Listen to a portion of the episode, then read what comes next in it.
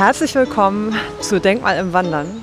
Bei unserem Podcast spazieren wir gemeinsam mit Denkmalpflegerinnen und Denkmalpflegern durch denkmalgeschützte Parks oder bauliche Ensembles. Mein Name ist Christina Sassenscheid, ich bin vom Denkmalverein Hamburg und ich stehe heute hier mit Dr. Biaggia Bongiorno vom Denkmalschutzamt. Guten Morgen, Biaggia. Guten Morgen, Christina. Wir haben heute in mehrfacher Hinsicht eine Premiere. Zum einen waren wir, glaube ich, noch nie so weit südlich mit unserem Podcast unterwegs. Äh, wir sind nämlich heute zum ersten Mal im Bezirk Harburg. Und die andere Premiere ist, dass wir heute mit Biaggia zum ersten Mal eine Vertreterin der Inventarisation an unserer Seite haben.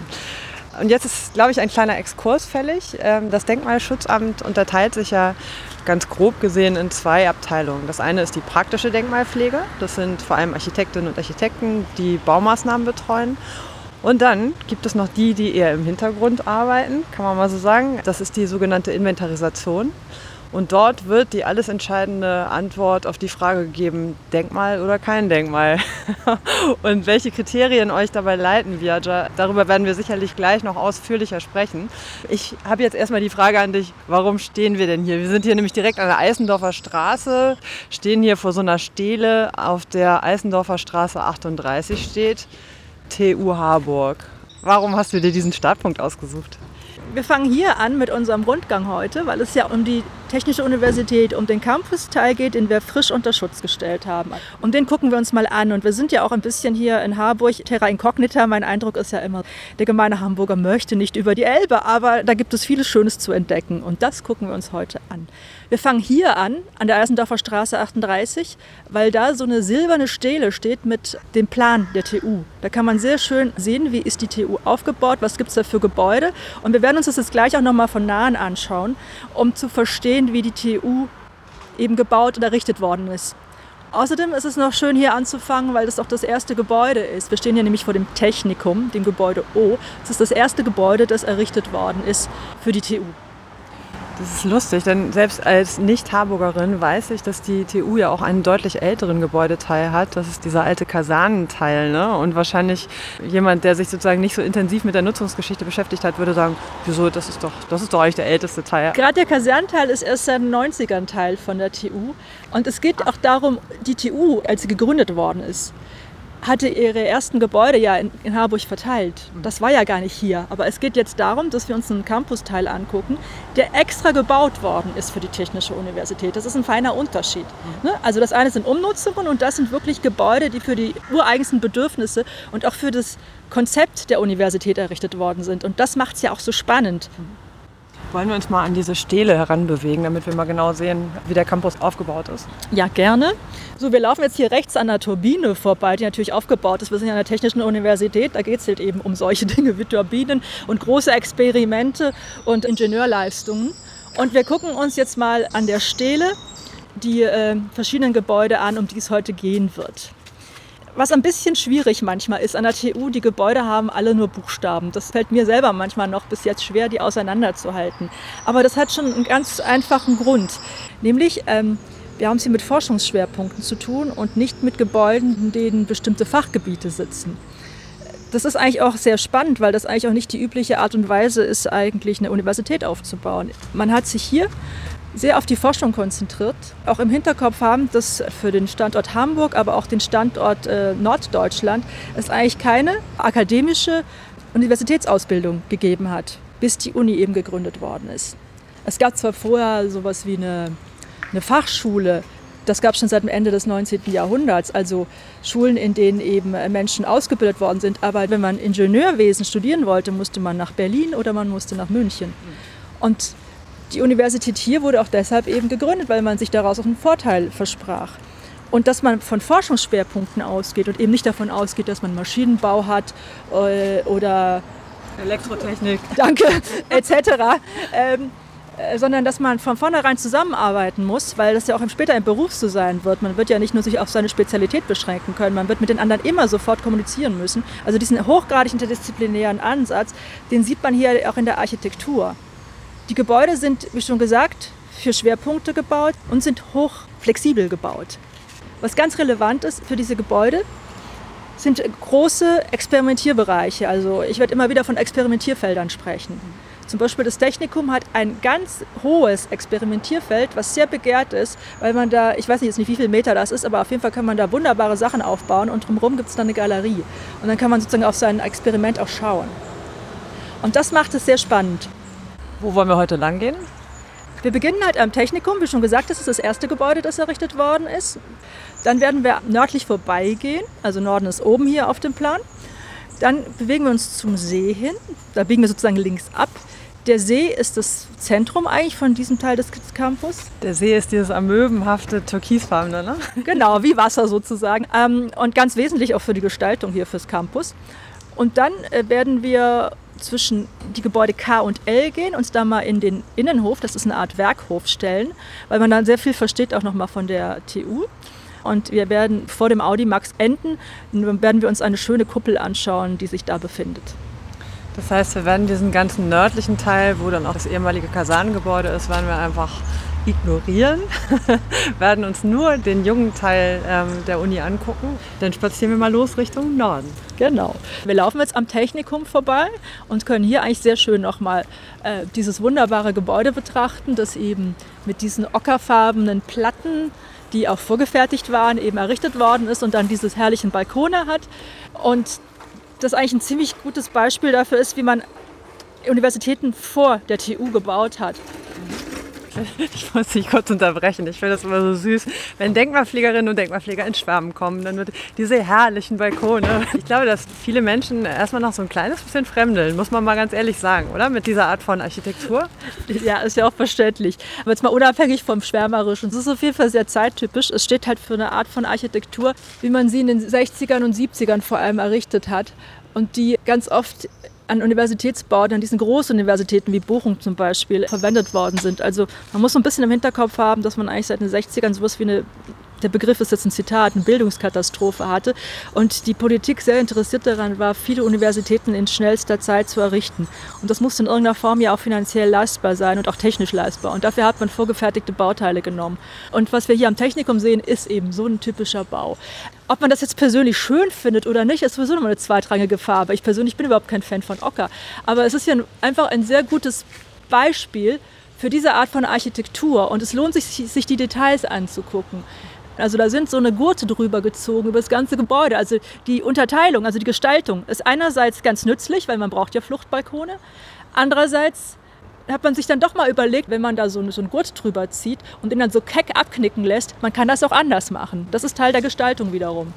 Und das widerspricht sich nicht, das geht so ineinander über. Man kann sich auf jeden Fall gut reingucken, so das merke ich auch. Und diese Licht- und Schattenspiele sind auch toll. In Schwarz-Weiß-Fotografie funktioniert das bestimmt auch super. Wir sind jetzt hier übrigens bis zur Ecke schon gegangen und werden jetzt hier wahrscheinlich links gehen. Ne? Genau, wir gehen links. Man darf jetzt nicht irritiert sein, dass man hier sich ein bisschen vorkommt, als wäre man in irgendeinem Hinterhof, sondern man läuft äh, einfach hier links rein. Man kann hier auch nichts anstellen. Äh, meine Erfahrung ist, die TU-Mitarbeiterinnen und Mitarbeiter sind reizend, die Studierenden sowieso. Und jetzt schaut man auf den, diesen wunderbaren Park, der das Zentrum bildet von dieser Anlage. Hier zu unserer Linken das Gebäude, das ist auch eine Originalfassade, weil das sieht ja, ich finde, das sieht teilweise sieht total neu aus und teilweise sieht es irgendwie schon, hat schon eine gewisse Patina. Aber das ist alles bauzeitlich? Ja, das gehört auch zum Technikum dazu. Das ist kein eigenes Gebäude. Und da drinnen, also ich entschuldige mich jetzt schon gleich bei allen Ingenieurinnen und Ingenieurinnen, wenn ich jetzt so unfachmännisches Zeug äh, plaudere, was die Wissenschaftler hier machen, ist wirklich sehr speziell und davon verstehe ich auch nur mäßig was. Aber das ist auf jeden Fall hier eine, ein Bereich, eine Halle, in der Experimente gemacht werden, bei denen es auch explodieren kann. Ich bitte, habe schon gesagt, ich entschuldige mich für dieses doch sehr saloppe. Aber das ist einfach auch noch ein spezieller Bau, den wir hier haben. Hier knallt und pufft es. Sehr schön. Es wird nicht besser, wenn wir das so formulieren. Aber dafür sieht es ja erstaunlich idyllisch aus, oder? Hier vor uns ist ja eine kleine Grünanlage mit immerhin schon ganz schön groß gewachsenen Bäumen. Ne? Die sind doch wahrscheinlich auch damals erst gepflanzt worden. Nein, da sind wir nämlich jetzt auch in der Geschichte der, der TU und des Wettbewerbs drin. Also wir befinden uns hier auf einem Gelände, was ursprünglich als Krankenhaus genutzt worden ist. Und ähm, auf dem Krankenhausgelände gab es eben auch Bäume. Und als eben 1980 der Wettbewerb ausgelobt worden ist für den Campus, war eine Erfordernis, dass man die vorhandenen Bäume, die Bestandsbäume integriert. Mhm. Dass man Gebäude baut, die eben, wie ich schon gesagt habe, diese Forschungsschwerpunkte gut beherbergen können und die hochflexibel sind. Das war das nächste. Und was auch nicht ganz ohne war, wir sind hier in einem Wohnumfeld. Mhm. Also wir haben es hier mit Mehrfamilienhäusern zu tun. Und als die TU gebaut worden ist, war nicht jeder begeistert davon, dass er in seiner Nachbarschaft eine Uni kriegt. Auch gerade im Hinterkopf haben, dass man früher diese Riesenunis gebaut hat auf, dem, auf der grünen Wiese. Und das ist hier nicht so. Wir sind hier mitten in der Stadt. Das Harburger Zentrum ist nicht weit weg. Und das war auch eine ganz wichtige Sache. Und das prägt auch die Architektur mit. Weil die Gebäude müssen so sein, dass sie die umgebende Bebauung nicht stören. Also architektonisch, aber auch vom Lärm, von Verschattung, von solchen Geschichten. Und das werden wir gleich, wenn wir im Innenhof stehen, ganz schön sehen, wie das die Wettbewerbsgewinner auch gelöst haben. Also ich unterbreche nur mal kurz, wir stehen hier jetzt immer noch links und rechts jeweils zwei so große Bäume, dass ich mich eigentlich schon wieder, dass ich eigentlich schon wieder denke, wie konnte ich überhaupt darauf kommen, dass die erst vor 50 Jahren gepflanzt wurden. Ne? Die sind schon deutlich älter. Dahinter liegt offenbar der Teich und wir stehen jetzt hier erstmal noch, bleiben erstmal noch ein bisschen stehen. Ja, bleiben wir noch einen Moment stehen, weil ich finde, an diesem Ort, an dem wir stehen, kann man eigentlich noch mal ganz schön nach rechts und links gucken. Je nachdem, wann man diese Begehung hier macht, Streng genommen ist es im Winter fast leichter, weil da sieht man das viel besser, wie die Architektur eigentlich aussieht. Aber jetzt ist es natürlich extrem idyllisch. Das ist wie eine kleine Insel mitten in Harburg. Und man wundert sich auch, wenn man von außen kommt, dass man hier so eine schön gestaltete Grünfläche hat. Das erwartet man eigentlich nicht. Mhm. Und wie ich ja vorhin schon ausgeführt hatte, die TU war ja nicht nur willkommen. Es, es hat sich sogar eine Bürgerinitiative gebildet, die sehr kritisch, äh, sehr kritisch empfunden hat. Also das eine Thema war halt eben Lärm, Belästigung sozusagen, aber auch so, so ein Thema wie, dass die Mieten dann auf einmal einmal hochgehen, dass man keine Parkplätze mehr hat. Das wurde hier ernsthaft diskutiert und das war wirklich ein Problem. Und darauf hat die TU natürlich reagiert. Und die TU wirkt zum Teil immer noch, als würde sie sich ein bisschen verstecken. Das will ich aber gar nicht als negativ sehen, sondern als den Versuch, sich gut einzubetten. Mhm. Als eine eigene Stadt in einer anderen Stadt sozusagen. Und darum ist die Grüngestaltung ganz wichtig. Eine Frage liegt mir jetzt aber doch noch mal auf der Zunge. Was ist mit dem erwähnten Krankenhausareal passiert? Also mit den Altbauten. Waren die schon im Krieg zerstört worden oder sind die für die TU abgeräumt worden? Die sind abgeräumt worden. Es gibt ganz wenige Bauten, die hier noch stehen. Also vorne, also vorne heißt an der Ecke am Irrgarten Eisendorfer Straße steht noch so ein Rest aus den 50er Jahren, was zum Krankenhausgelände gehört hat, das ehemalige Gesundheitsamt. Mhm. Ist auch unter Denkmalschutz und wird auch von der TU genutzt, aber gehört, wie schon gesagt, nicht zu diesem Campus. Darum behandeln wir das heute nicht. Die Gebäude, die hier abgerissen wurden, die vorher auf dem Campus standen, standen. Das waren auch durchaus welche aus dem 19. Jahrhundert noch. Und frühen 20. genau. Oha. Mhm. Aber man schied eben auch ein neues Krankenhaus zu bauen. Also sowas geht ja immer ineinander über natürlich. Das ist auch noch eine wichtige Sache. Als es darum ging, die TU zu installieren, hat man natürlich auch diskutiert, wo macht man das. Man hätte ja auch äh, jenseits der Elbe eine Universität installieren können. Und interessanterweise, es gab so eine Kommission, die sich damit befasst hat und die hat vorgeschlagen, es direkt am Berliner Tor, Tor zu machen. Also da die TU zu bauen. Aber es war echt eine, eine Entscheidung von der Politik, dass sie eben einen Impuls geben wollte für die Stadtentwicklung von der, vom Süderelbe-Raum. Mhm. Ähnlich wie später jetzt auch die Stadtentwicklungsbehörde an die Neuenfelder Straße gebaut wurde. Ne? Damit letztlich auch der, der politische Blick auch mal häufiger über die Elbe rübergeht. Ne? Wollen wir mal Richtung See gehen? Ja, wir gehen mal Richtung See, aber ähm, da die Brücke gerade versperrt ist, gehen wir links hier vorbei.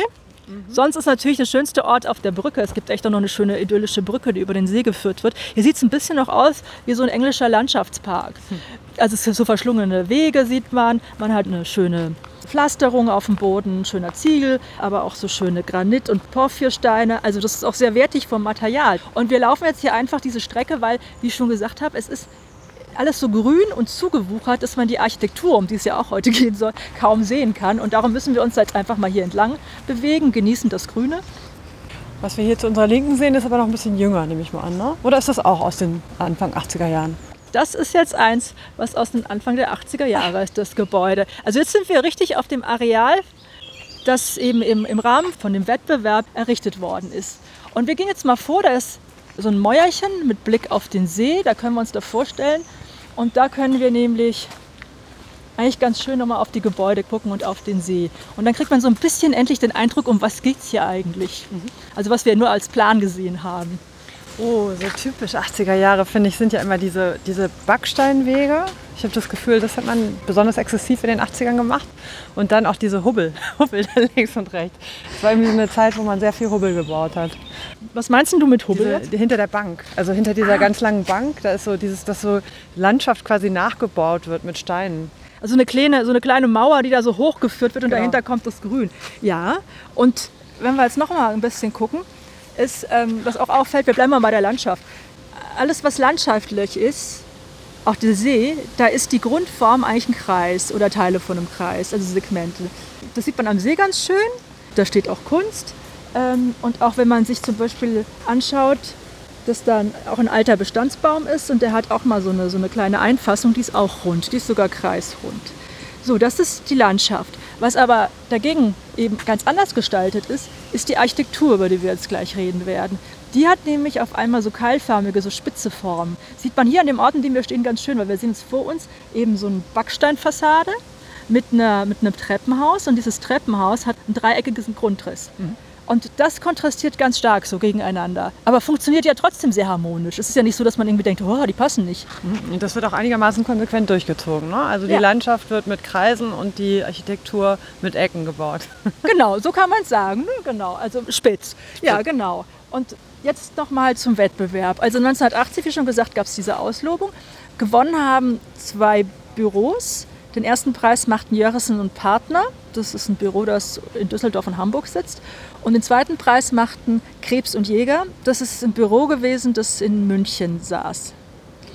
Und es war ja ein sehr anspruchsvoller äh, Wettbewerb. Und äh, natürlich haben die Architekten bei ihrem ersten Aufschlag nicht alle Probleme gelöst. Wurden die beiden, eben die Erstplatzierten sozusagen, wurden aufgefordert, bestimmte Bereiche eben neu zu gestalten. Wir sind jetzt da in dem Bereich um den See. Das machten Krebs und Jäger, ne, das Münchner Büro. Die sind hierfür verantwortlich. Und wenn wir dann hochgehen zu der Mensa und zur Bibliothek, das machten Jörissen und Partner. Und zuerst fingen eben Krebs und Jäger an. Also wir gehen ja chronologisch vor, das haben wir ja am Anfang ja gesagt. Äh, Und zwar von 81 bis 87 wurde das hier gebaut, was wir jetzt alles um den See herum sehen. Und das andere wurde dann bis 91 gebaut. Wir lassen den See zu unserer Rechten weiterhin ruhen Genau. und liegen und gehen jetzt zwischen diese Gebäude K und J, war das richtig? Nee, es war K und L. K und L, pardon, genau. Hier ist auch noch eine Stele, wenn man sich irgendwie verlieren sollte. Kann man nochmal nachgucken. Hier ist ja, glaube ich, auch Teil des Charakters, dass es halt so verwunschen ist und verschlungen und man nicht von, von jedem Punkt aus alles einsehen kann. Ja, und das, wenn man es dann mal verstanden hat, ist es sehr angenehm hier zu, zu, denke ich, zu arbeiten, hier einfach auch zu studieren. Und die, die Studis machen hier ihre großen Partys, die grillen hier, die nutzen das total. Und ich glaube, sie mögen auch ihre Uni. Und auch die, ähm, die Mitarbeiterinnen und Mitarbeiter, also sowohl der TU-Präsident als auch die meisten Leute, mit denen ich bis jetzt gesprochen habe über, über diesen Campus, sind eigentlich sehr bezaubert von ihrem Campus. Die mögen den. Das ist schon sehr vom Vorteil, wenn man was unter Schutz stellt und der Nutzer findet das prinzipiell gut. Vielleicht noch bevor wir zwischen die beiden Gebäude K und L gehen, stehen wir hier noch immer noch am See und haben vor uns noch ein Kunstwerk. Und das ist auch nochmal so ein Thema. Es spricht auch mal für eine Qualität, wenn man versucht, auch Kunst zu integrieren. Wir haben hier ein, ein Kunstwerk von einem italienisch-französischen äh, Bildhauer aus den 50er Jahren, das eben aus Metall äh, gefertigt ist, 1959. Das befand sich ursprünglich eigentlich vor dem anderen Gebäude, nämlich vor dem Gesundheitsamt. Also es wurde rübergeholt und hier in den See gestellt. Vor dem Gesundheitsamt, vor dem ehemaligen, befindet sich jetzt hinten ein Spielplatz. Also es wurde sozusagen ein bisschen ausgetauscht und man hat einen neuen Ort gefunden. Und wie ich finde, sieht das total gut aus hier. Das passt hier absolut gut rein, schmückt den Ort und da es auch also Metallplatten sind, die so gegeneinander gestellt worden sind, hat das auch was äh, fast Ingenieurhaftes, obwohl es eigentlich typisch ist für die Kunst der 50er Jahre. Stimmt, absolut. Und es greift sogar diese Formensprache auf, ne? mit, mit rund und eckig, so, in allen Varianten. Und man hat immer wieder neue Perspektiven darauf. Bin nicht unbedingt, muss ich zugeben, ein Fan dieser ganz abstrakten skulpturalen Kunst, weil ich finde, manchmal es lässt die einen auch so ein bisschen ratlos, ratlos stehen. Aber, aber das Ding wirkt wie so, ein, so eine Essenz dessen, was hier drumherum gebaut ist. Ne? Genau, und, und das, obwohl es natürlich nie dafür errichtet worden ist, war ja viel früher schon fertig. Also ist aber ganz spannend, wie man Sachen an- passend machen kann. Und es sieht aus, als hätte es schon immer hier gestanden. Ja. Aber ich finde, es spricht wirklich auch ein bisschen für die Uni, dass sie das auch äh, wiederverwendet hat und auch, auch so zentral aufgebaut hat. Also es gab sogar mal hier an der TU ein Graduiertenkolleg, also da sind verschiedenste junge Menschen zusammengekommen, um zu promovieren. Und das hieß Technik und Kunst. Finde ich total spannend, dass die hier sowas mal gemacht haben. Inspiration können wir ja alle gebrauchen, in der Wissenschaft genauso wie in der Kunst. Also daher passt das doch super. Wenn wir hier gerade stehen, also neben dieser Gestaltung der, der Gebäude eben, dieser ersten äh, Gebäude, die da entstanden sind, streng genommen ist es der zweite Bauabschnitt. Ne? Der erste war das Technikum, jetzt kommen die Gebäude K, L, M, N. Das ist dann der zweite Bauabschnitt. Und stilistisch kann man hier ganz klar von so einem Sprung in die 80er sprechen. Ne? Also das Technikum hat noch total die Formensprache der 70er und hier steht man mitten in der Postmoderne plötzlich. Genau, und die Gebäude sind alle mit Backstein ausgeführt. Das ist schon mal das Erste. Sieht schon mal ganz anders aus. Das andere war so ein Ockerton, diese großen Platten, also so ein serielles Bauen. Das hat man hier gar nicht mehr. Man hat hier wirklich Backstein. Und dann hat man große Fensteröffnungen, die so in einem grünlichen Ton, wie so ein patiniertes Kupfer errichtet worden sind. Und das ist ja auch gewünscht. Also das hat man, haben sich die Architekten ja überlegt. Die haben ja gedacht, hm, wo bauen wir denn hier und für wen bauen wir? Und natürlich erinnert sowas auch an Industrie, wie es gebaut worden ist, also an Industrie des 19. Jahrhunderts. Harburg ist ja auch ein Industrie, ein wichtiger Industriestandort gewesen. Daher passt das auch gut, dass man diese Formsprachen aufnimmt. Und erstmal hier sozusagen zu den Baukörpern. Wie schon gesagt, wir sind ja in einem Wohngebiet. Für diese ganzen Experimentierbereiche braucht man ganz schön viel Platz.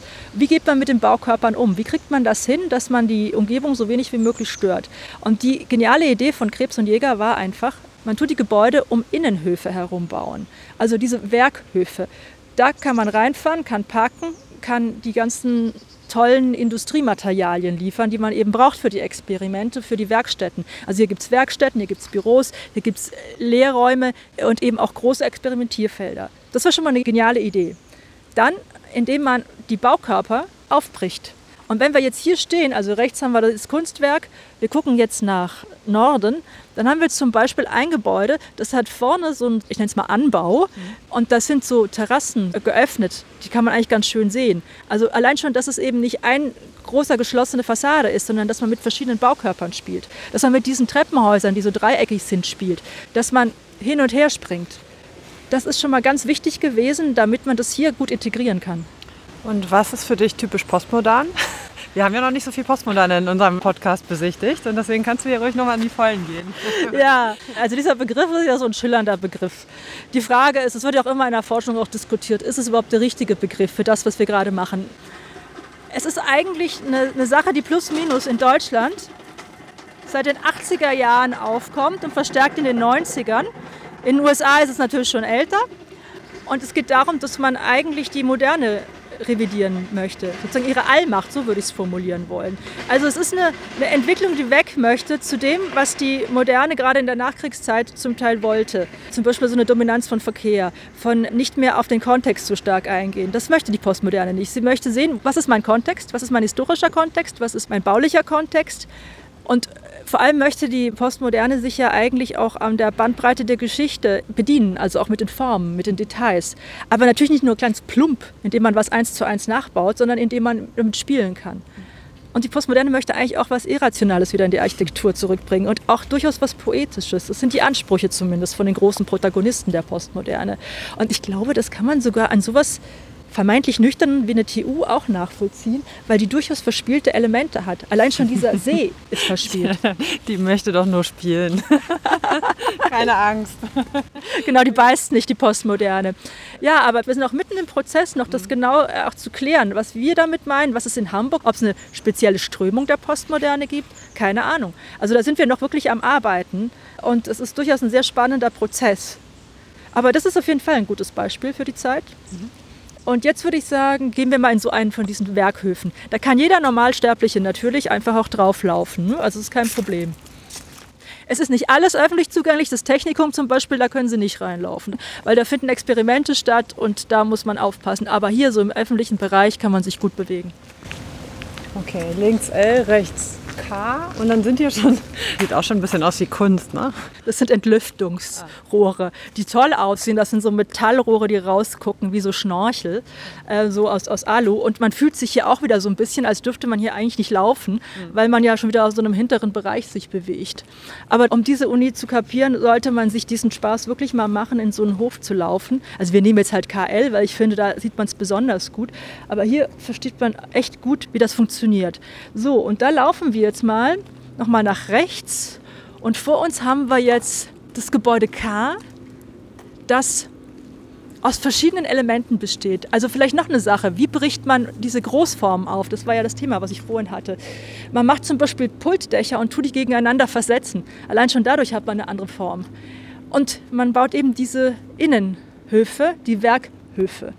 Vor uns ist eine Mauer, wir sind hier erhöht und wenn man sich an diese Mauer lehnt und mal reinguckt, sieht man vor sich, ah, guck mal, das sind ja große Bereiche, wo Werkstätten drin sind, Rechts von uns, da finden irgendwelche Experimente statt, irgendwelche Rohre aus Aluminium, irgendwelche Behälter stehen da. Also das sind hier alles ganz fleißig forschende Menschen und das, was sie dazu brauchen. Und hier in diesem Innenhof sieht man auch, dass man mit verschiedenen Höhen arbeitet. Wir sind jetzt im ersten Geschoss, würde ich mal so sagen. Wenn man runterguckt, sieht man, ah, das sind die Parkflächen. Da drüben ist eine große Rampe. Man kann auch da unten noch mal irgendwo parken. Man hat so große Treppenaufgänge, siehst du hier auf der rechten Seite. Und man hat diese verschiedenen Backsteinelemente, die zueinander so gesetzt sind, dass sie nicht so eine Großform ergeben. Das ist etwas schwierig zu beschreiben, was man hier sieht. Aber ich denke mir, das große Thema ist hier, brich die Form auf, schaffe auch ganz schöne Arbeitsflächen auch für die Mitarbeiter, weil dadurch hat man sehr viel Fensterflächen auch. Also eine direkte Belichtung ist ja auch viel angenehmer so zu arbeiten. Ne? Man arbeitet mit verschiedenen Geschossigkeiten. Also was mir hier auch sehr gut gefällt, ist, dass äh, wieder mit dem Backstein umgegangen wird. Das hat ja teilweise was auch von so Liseen. Die Wand ist total ähm, durchgestaltet. Ne? Also hier da vorne diese, diese Hofsituation ist so rhythmisiert und da oben dann noch diese Rohre dazu. Also es ist so eine lustige Mischung aus historischen Bezügen, aber neu interpretiert es ist nicht so funktional, wie es vorgibt zu tun. Also es lohnt sich absolut, sich die Details anzugucken. Eben, was du gesagt hast, die Liseen, das sind so kleine Vorsprünge an den Pfeilern, die durchgezogen sind. Und natürlich ist es eine Anlehnung an Industriearchitektur um 1900. Man hat aber nicht nur Vorsprünge, man hat auch Rücksprünge. Und man spielt damit permanent. Und man hat auch zum Beispiel in oberen Geschossen hat man wie so Erker, die vorspringen. Also das macht es gar nicht so einfach, das so über die Sprache rüberzubringen, äh, wie durchgestaltet das ist und wie genau überlegt wurde, wie man doch mit recht einfachen Mitteln diese Gebäude gar nicht so wuchtig wirken lässt, wie sie letztendlich sind. Und das ist auch Kunst. Das ist nicht einfach so. Das entsteht nicht von selbst. Da müssen sich Architekten ganz schöne Gedanken zu machen. Und dann müssen sie auch noch nicht ganz einfache Nutzer natürlich befriedigen mit ihren Bedürfnissen. Es ist schon eine Leistung. Ja. Wo wir hier gerade an so einem eher anmutigen Teil der Postmoderne uns ergötzen können. Ähm, mich würde nochmal interessieren, der Kontext sozusagen der Unterschutzstellung ist ja, dass ihr die Bauten von 1975 bis 1995 komplett mal in Hamburg angeguckt und inventarisiert habt und gesagt habt, das hier ist jetzt, das kommt jetzt auf die Denkmalliste und das nicht. Und ich nehme mal an, dass euch dabei auch einige Kandidaten untergekommen sind, wo nicht sofort alle gerufen haben, ähm, juhu, also auch gerade aus der Postmoderne. Das hier gehört wahrscheinlich schon zu den beliebteren Objekten. Ne? Kannst du auch nochmal so Gegenbeispiele bringen? Also was, wo du das Gefühl hast, äh, Postmoderne vermittelt sich nicht immer so einfach wie hier. Also mein Eindruck ist ja eher der, dass wenn man die Sachen erklärt und die Qualitäten erklärt, dass die Leute durchaus einem folgen können. Was oft erstmal Irritation auslöst, ist, dass wir so junge Gebäude schützen. Es ist schon auch für mich selber irritierend, dass die Denkmale mittlerweile jünger als ich selbst sind. äh, aber das ist, das ist ja kein Grund. Also man muss erstmal überhaupt erstmal erklären, wir haben immer so einen Abstand von 30 Jahren, das ist auch wichtig, weil man braucht eine gewisse professionelle Distanz und auch ein bisschen Forschung. Also wir, wir arbeiten ja nicht im luftleeren Raum, wir müssen ja irgendwo immer andocken auch wenn wir Teil der Forschung sind natürlich auch, auch durch unsere Ausweisung. Ich glaube, Architekten finden es irritierend, wenn wir ihre Gebäude als postmodern bezeichnen. Das kann ich, glaube ich, schon so sagen. Es ist mir schon ein paar Mal passiert, dass sie diesen Begriff nicht wollten. Ich sehe den recht neutral. Also ich sehe den nicht als irgendein Schimpfwort oder so. Im Gegenteil, ich sehe den irgendwie als eine, einen Versuch, ein Zeitphänomen zu beschreiben, eine bestimmte Bauauffassung zu beschreiben. Und der ist so schön griffig. Also wir nennen das ja manchmal auch ganz liebevoll Pomo. In dem Zusammenhang, was ist euer jüngstes Denkmal, was es gerade gibt? Hast du das so aus dem Stehgreif? Ich weiß jetzt nicht, ob es das jüngste ist, aber eins der jüngsten ist ein Gebäude, äh, was am Elbberg steht. Das ist, glaube ich, 96 fertiggestellt, aber eben schon vorher geplant. Äh, das ist ein Gebäude von Bode Richter Teherani, was sich so richtig an den Elbberg schmiegt. Auf der einen Seite ist es so eine Art Kupferhaut, sieht ein bisschen auch aus, als wären es Schuppen. Auf der anderen Seite ist es so eine Stahl-Glas-Architektur, ein ganz schwieriges Grundstück. Das ist eins der jüngsten, das ich selber schützen durfte und was schon ein sehr spezieller Bau ist in jeglicher Hinsicht. Aber die 90er sind wirklich schwierig. Wo wir hier gerade schon so gemütlich stehen, was sind denn eure Kriterien für die Auswahl von Denkmälern? Also wie gehst du an so einen 80er-Jahre-Bau ran? Die Kriterien sind ja im, im Gesetz festgehalten. Die sind ganz klar benannt. Äh, das eine ist im Grunde genommen, es muss ja immer alles in irgendeiner Form historisches Gebäude sein, das ist klar. Also ein geschichtliches Kriterium gibt es immer. Geschichtlich kann alles Mögliche sein, kann von bauhistorisch bis Geschichte der Stadtentwicklung sein, bis Technikgeschichte. Dann gibt es das Kriterium, dass wir etwas aus wissenschaftlichen Gründen schützen. Das ist ein Kriterium, das wir eher selten verwenden. Da geht es zum Beispiel um sowas, wenn man ein Fachwerkhaus hat und man hat innen noch die alte Konstruktion. Es gibt sowas wie Gewerkekunde, das ist eine, eine richtige Forschungsbereich innerhalb der Baugeschichte. Und dafür kann dann eben ein Gebäude ein wichtiges Beispiel sein. Also das wäre so ein wissenschaftliches Kriterium. Dann hätten wir künstlerische Qualitäten. Auch ein nicht ganz einfaches Kriterium. Künstlerisch nicht zu verwechseln mit schön, das ist ganz wichtig, weil Schönheit ist was extrem zeitgebundenes. Künstlerisch heißt, dass es in irgendeiner Form besonders gestaltet ist, eine besonders hohe Qualität, eine gestalterische hat. Auch ein Kriterium, das wir verwenden, aber auch nicht so häufig. Und dann gibt es noch ein letztes, das ist eine Hamburger Spezialität, charakteristische Eigenheiten des Stadtbildes. Also ein Objekt muss einen Beitrag leisten zu den charakteristischen Eigenheiten des Stadtbildes. Es muss in irgendeiner Form städtebaulich prägend sein. Und da gibt es eben das Interesse der Allgemeinheit. Das muss natürlich gewahrt sein. Also das heißt, wir müssen schon immer sehr sauber begründen, warum wir das und nicht ein anderes schützen. Und wir müssen auch unter den Unmengen, die es gibt, von Gleichartigen auch die besten raussuchen. Boah, was für ein Rundumschlag. Vielleicht können wir das gleich noch mal ganz konkret an den Gebäuden angucken. Wollen wir uns mal wieder zurück in Richtung See begeben? Nein, ich würde jetzt was anderes vorschlagen. Und zwar, wir laufen jetzt mal die Rampe runter. Auf der linken Seite kann man wieder schön in eins von diesen Experimentierfeldern schauen. Wir sehen irgendwelche Roboter, die da gerade was auch immer machen. Es fühlt sich tatsächlich so ein bisschen an, als würde man überall in Ateliers reingucken oder so. Ne? Irgendwie ist man hier überall so semi-offiziell und guckt Leuten über die Schulter. Ja, da sehen wir gerade auch junge Leute. Jetzt, jetzt gehen wir gerade die Rampe runter. Auf der rechten Seite sehen wir junge Menschen, die da irgendwas in Wachsstätten machen und die irgendwas aufgebaut haben, was mich zumindest an Flugzeug erinnern. Wie schon gesagt, das ist eine andere Führung, wenn man hier wirklich wissen will, was die Leute hier in der TU machen. Also wir laufen jetzt einfach auf die Straße zu. Vor uns ist gleich die Denike Straße. Also an dem Ort hier kann man ganz schön sehen, da drüben ist, fängt schon die Wohnbebauung an, wie nah das alles beieinander ist. Und hier ist das Gelände aber auch schon zu Ende, ne? Nein. Nein? Es geht ja weiter. Moment. Ach so, ah, guck mal, da, genau, da kommt ja noch der Sprung über die Straße. Ja. Den machen wir jetzt auch, ja? Genau, aber nicht direkt, weil vor uns ist jetzt gerade ein Wohngebäude, da wollen wir nicht hin. Wir biegen wieder rechts ab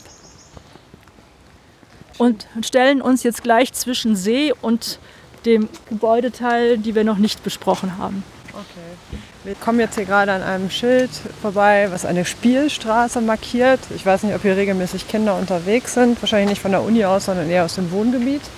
Und gehen in eine offenbar verkehrsberuhigte Gasse rein. Die Deneke Straße wird verkehrsberuhigt an der Stelle, ne? Genau.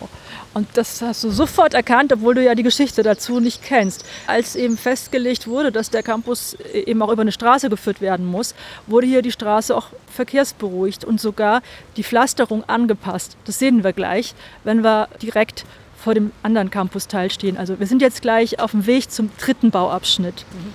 Und die Fahrradständer hier auf der linken Seite sehen auch bauzeitlich aus. Könnten sein, aber da bin ich jetzt wirklich überfragt. So lustig, so bullig und rund. Das würde irgendwie passen. Ja, wird zu den 80ern gut passen, genau. Also wir laufen jetzt schon jetzt noch ein kleines Stückchen, ne, bis wir wieder auf unserer rechten Seite den See sehen und auf der linken Seite die große Treppenanlage, an dem sich eben links und rechts die Gebäude I und J befinden. Aber wir stellen uns jetzt einfach nochmal mit dem Rücken zum See und stehen jetzt einer riesigen Treppenanlage. Eine Sache war nämlich auch beim Wettbewerb, man hatte natürlich auch Höhenunterschiede zu überwinden weil das nämlich jetzt hier hoch geht zum Schwarzenberg. Mhm. Also und dann käme dann irgendwann mal auch die Kaserne. Und dieser Bereich hier wurde eben bis 1991 dann errichtet. Das waren jetzt die Architekten Jörresen und Partner, mhm. die eben auch versuchten hier recht große Gebäude unterzubringen. Auf der linken Seite hat man die Bibliothek und die Verwaltung. Das ist auch sowas wie Poststelle etc. Auf der rechten Seite die Mensa äh, und das Audi Max. Und wenn wir gleich hochlaufen werden, die Treppe, werden wir sehen, dass zwischen den beiden Gebäuden es sich auch noch ein Forum befindet, also ein Platz, auf den sich die Studenten auch treffen sollen. Und die Studis sitzen auch immer gerne auf den Stufen. Das kommt auch ganz gut. Man hat eigentlich einen ganz schönen Blick auf das Grüne und so. Das ist recht idyllisch. Was ich ganz schön finde und auch jetzt einfach mal ähm, als typisch postmodern bezeichnen würde, ist einmal dieser Versuch, wieder so, so ein bisschen Urbanität und eine Platzgestaltung zu machen, also einen menschlichen Maßstab einzuhalten, eine Treppe und Möglichkeiten, wo man sich aufhalten und hinsetzen kann, aber gleichzeitig halt nicht so monumental, zentral, symmetrisch, sondern irgendwie noch ein bisschen gebrochen, asymmetrisch und so, dass man dann doch immer wieder eigentlich fast schon wie in so einer italienischen Kleinstadt so um die Ecken gehen muss, um so einen Platz zu verstehen. Ich finde es total witzig, dass du auf das Thema italienische Kleinstadt kommst. Als ich in der Bauakte geschaut habe, habe ich einen Plan gefunden von Erissen und Partner. Die haben das hier so gezeichnet, also so plus minus die, diese Architektur und links und rechts riesige Pinien und Zypressen und so. Man hat das Gefühl, man ist in der Toskana oder so. Also es ist absolut die richtige Assoziation. Ich denke, man kann das durchaus durch so eine Zeichnung belegen. Also darum finde ich das ganz faszinierend, dass du das jetzt sofort gesehen hast. Also das hat denen wirklich vorgeschwebt, dass sie sowas, so eine kleine italienische Stadt mit einem Forum, mit einer Piazza. Die haben nicht den Begriff Piazza, wäre es ein bisschen verwegen, dafür ist es zu klein, aber es ist doch eigentlich ganz spannend, dass man mit solchen Bildern auch arbeitet, wenn man eine Universität errichtet. Weil ja die italienische Kleinstadt immer das Vorbild sein wird ne? für öffentlichen Raum, der zur Kommunikation einlädt. So ganz banal zusammengefasst. Ja, aber das trifft es doch einfach. Ich meine, gut, das ist immer so der Begriff die europäische Stadt, was ein ganz schwieriger Begriff ist, aber egal. Und ich denke, das hat den Architekten hier auch vorgeschwebt. Okay, wollen wir da mal die Treppe hinaufschreiten und die Piazza erkunden? Bevor wir gleich auf die Piazza gehen, aber ganz kurz hier, was man hier auch noch schön sieht, ist, man sieht, das sind andere Architekten. Man sieht es allein schon an den Fenstern. Ah. Die Fenster, irgendwie ist es hier schon homogen, aber die Farbe der Fenster variiert. Hier hast du so ein, so ein türkis-hellblau, was auf einmal anders wird. Und die haben die, die, bei den Fenstern haben sie auch noch so, so Rundstützen reingesetzt und oben auch nochmal Doppel-T-Träger. Da, da, sieht man genau, dass es natürlich keine gemauerte Fensteröffnung ist, sondern natürlich ist es hier eine industriell hergestellte Architektur. Und das sind natürlich die Spielereien. Das ist immer wieder richtig schön in der postmodernen Thematik. Und man sieht, wenn man genau guckt, man kann die verschiedenen Bauphasen sehr sauber erkennen. Welche Jahrgänge sind das jetzt hier? Das war bis 91. Also die Planung fing ja schon mit dem Wettbewerb 81 an und bis 91 wurde das dann fertiggestellt. Ne? Die mussten es ja nochmal verändern, weil das nicht gepasst hat von Anfang an. So, und wir schreiten jetzt vorbei an der Mensa. Wichtig. Die auch Anfang 90er. Genau. Ja und scheint zu funktionieren. Ne? Ja. Also der Wintergarten ist später dazu gekommen, der ist in 2000er. Ach, ach. Aber das dahinter ist noch die Zeit. Wir sind jetzt auf den Stufen und laufen auf die Piazza, die Forum heißt.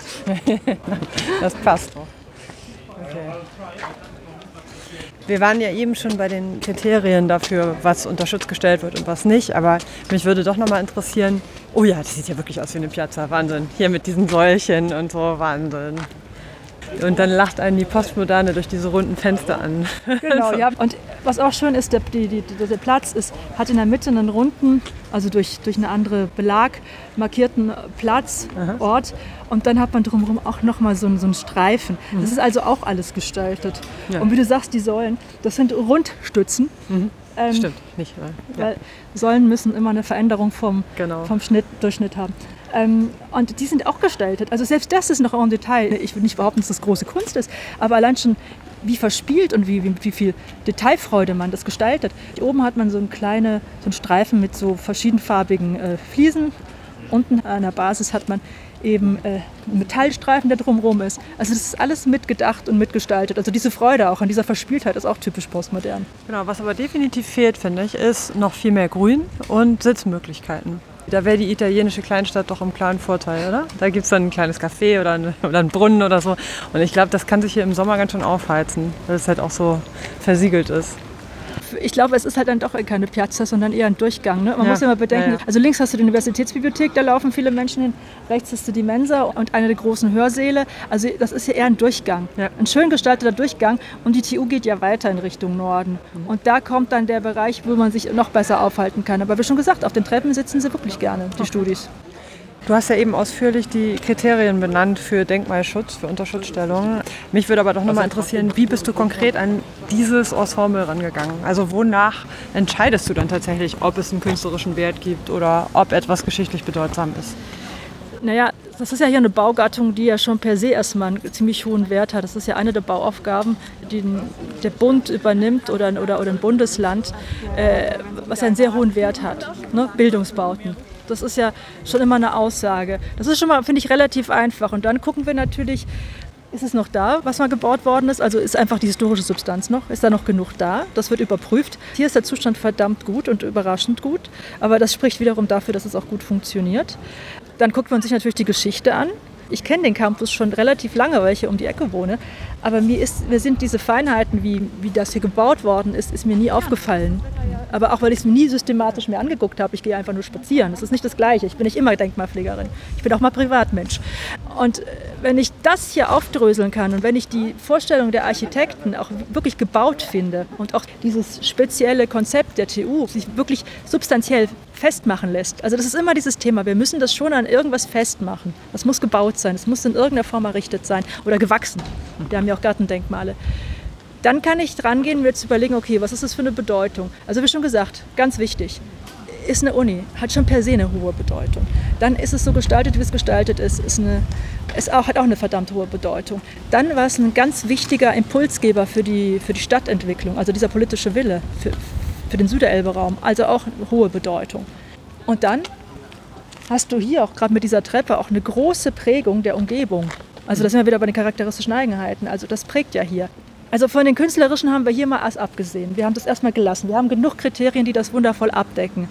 Also man sieht auch an, wie, wie, wie wir jetzt darüber sprechen, dass die Kriterien auch parallel natürlich äh, genau, zutreffen können. Das, ist, das überlagert sich dann auch immer, ne? Genau. Also die Bedeutungsebenen und die Werte. Ähm, genau. Und hier war es aber in erster Linie dann äh, das Geschichtliche, ähm, das Stadtbildprägende und so ein bisschen künstlerisch. Ich würde eher sagen das Bauhistorische. Das ist ja auch nicht das Gleiche wie ah, künstlerisch. Ja. Weil das natürlich ein, ein, Bautyp hier ist, der, mhm. den ich ich kenne noch nichts Vergleichbares. Da müssen wir noch mal ein bisschen forschen, mhm. ob es andere technische Universitäten gibt. Das weiß ich aber nicht. Muss ich streng genommen auch nicht wissen, weil ich nicht auf Bundesebene arbeite, sondern auf Länderebene. Ja. Das reicht mir schon völlig. Ne? Wenn ich natürlich sagen kann, das ist wir international das erste und einzige, das ist ja noch viel besser. Aber das muss ich nicht. Wir bewegen uns immer in dem Kontext, für den das äh, Denkmalschutzgesetz auch gilt. Und hier ist es Hamburg, die Hansestadt. Und es ist das einzige postmoderne Universitätsensemble, was die Hansestadt zu bieten hat. Ne? Genau, genau so ist es. Und in dem Zustand auch noch. Jetzt sind wir hier an so einem, finde ich, dramaturgisch auch ganz schönen Höhepunkt angekommen, im wahrsten Sinne. Und, und, ich finde, wir können jetzt an dieser Stelle auch die Tour für heute beschließen. Hast du noch irgendeinen Tipp, wo die Leute hier hingucken sollten? Oder? Also es lohnt sich auf jeden Fall den ganzen Campus anzugucken, aber ich denke, ich denke, es ist kein Problem, wenn hier natürlich geöffnet ist, wenn Öffnungszeiten sind, auch mal in Richtung Audimax zu gehen. Also und einmal kurz einen kleinen Blick äh, reinzuwerfen, man sieht da eine schöne Kuppel und sieht auch nochmal so eine typische Verspieltheit. Und diese Kuppel belichtet die Mensa. Mhm. Und eigentlich ist eine Kuppel eine super Ehrenformel. Sowas findet man in der Kirche, im Tempel, mhm. von mir aus im Museum. Und hier über die Mensa ist natürlich wieder so eine ironische Brechung. Auch mhm. wieder sowas Typisches für die Postmoderne. In der Bibliothek gibt es die auch, die Kuppel, aber da passt es besser. Ist ja ein Wissenstempel. Mhm. So, äh, also jetzt mal, wenn man ganz streng kunsthistorisch ranginge. Aber die Architekten haben ja alle Freiheiten der Welt. Und das ist ja das Spannende an der Postmoderne, dass sie die voll nutzen. Wie wunderbar. Ich hoffe, dass viele Studierende dann auch diesen Podcast anhören und äh, dann vielleicht auch nochmal mit einem neuen Blick auf ihre Uni gucken können. Für heute machen wir Schluss. Ich danke dir ganz herzlich und freue mich auf unsere nächste Runde.